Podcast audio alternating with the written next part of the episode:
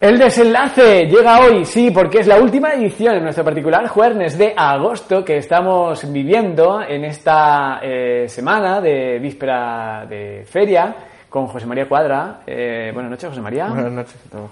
Queremos enterarnos de cómo termina la obra porque eh, ayer nos dejó usted pues con el triste acontecimiento del fallecimiento de una de esos dos miembros de una pareja, el rey de bastos, que se iba a encontrar con las otras de oros escondidas en un olivar, pero de pronto lances del destino aparece un toro, lo hiere de muerte y nos quedamos justo en el entierro. Sí, sí. Pues muere, bueno, en el entierro figurado, porque claro, todo esto pasa sin que nadie lo sepa, ¿no? Eh, nada más que el rey, el único que ha sabido lo que ha pasado, ¿no? Pues llega la- el cuarto movimiento, llega la sota de oro. Aquí el lenguaje musical que utilizo es totalmente, es radicalmente opuesto al de los anteriores movimientos. Utilizo una música más contemporánea, ¿no? Dentro de lo que es el estilo de la música clásica. Y más concretamente un modo de transposición no limitada, perdón, transposición limitada de Messiaen. Esto ahora dirán los oyentes, esto que es historia de los músicos. En realidad es música, como decía un amigo mío, que parece que está sacado de la película, de una película esta del exorcista o de, de la profecía, porque llega la sota. Llega- el repullo en- en la película, ¿no? Ahí está, sí, es totalmente tenebroso, tétrico, mm, em, eh, violento, porque llega ella desesperada porque llega tarde, sabe que Don Sebastián es muy puntual, y como no esté a la hora, él no va a estar, ¿no? Entonces la puede abandonar. Ella se siente, cuando llega allí, ve, al ver que no está, ella se siente abandonada por él. Ella no sabe lo que ha pasado. Entonces, claro, la primera parte de este movimiento mm, va, eh, como dice el texto, está loca y fuera de sí, ¿no? De, entonces mm, va buscándolo, no lo encuentra.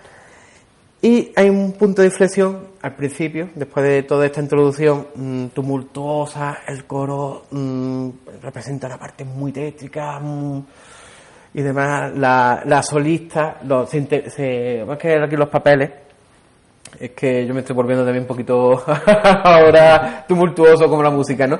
Los papeles de los solistas y del Ah. coro se intercambian, ¿no? Ahora el coro se vuelve el narrador y los solistas se vuelven los personajes.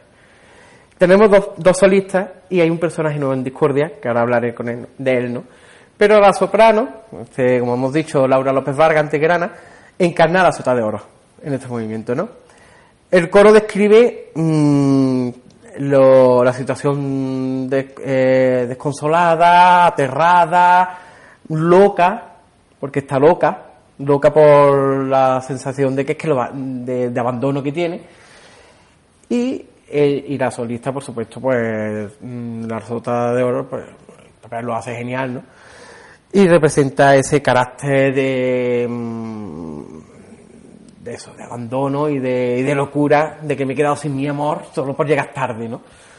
Entonces, en un momento, un punto de inflexión, la música se detiene y vuelve un poco a ese estilo neobarroco de que hablábamos. Eh, aparece una, el tercer personaje en Discordia, que es una mujer mayor, que, en reali- que está encarnado por el otro solista, el contratenor, ¿no? que en realidad es la muerte.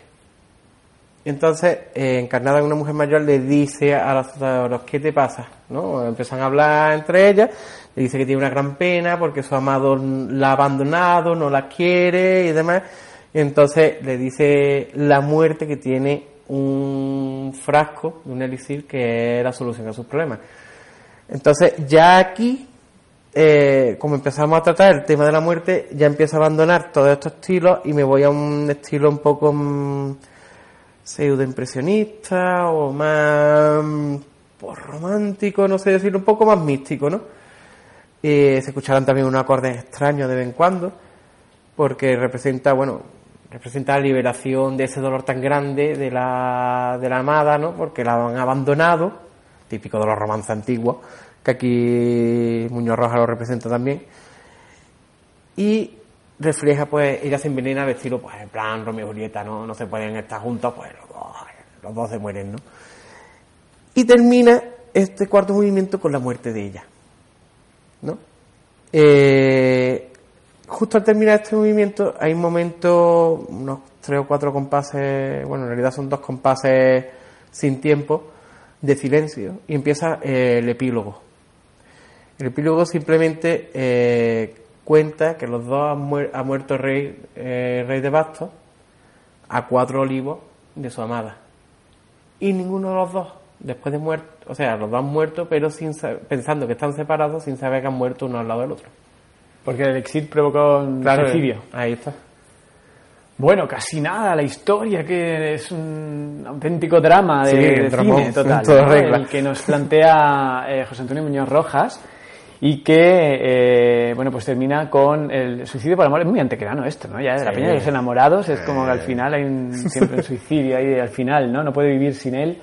Cree que es culpa suya por llegar tarde que la había perdido y decide suicidarse, todo lleno de alegorías y todo lleno de notas musicales que parten de cada uno de esos 28 pentagramas. Sí, no sé si los solistas también llevan pentagramas cuando interpretan sus Sí, piezas claro. Sí, sí, sí, sí. que han sido escritos por José María Cuadra, que nos ha acompañado toda esta semana. Vamos a ver el desenlace, José María. Muchas gracias por haberme acompañado. Enhorabuena por todo este trabajo tan grande. Un año, gracias. un año tardó en componer esto que termina hoy con el cuarto movimiento del romance de Don Sebastián, Rey de Bastos, que pone música a una obra de la antología poética de José Antonio Muñoz Rojas.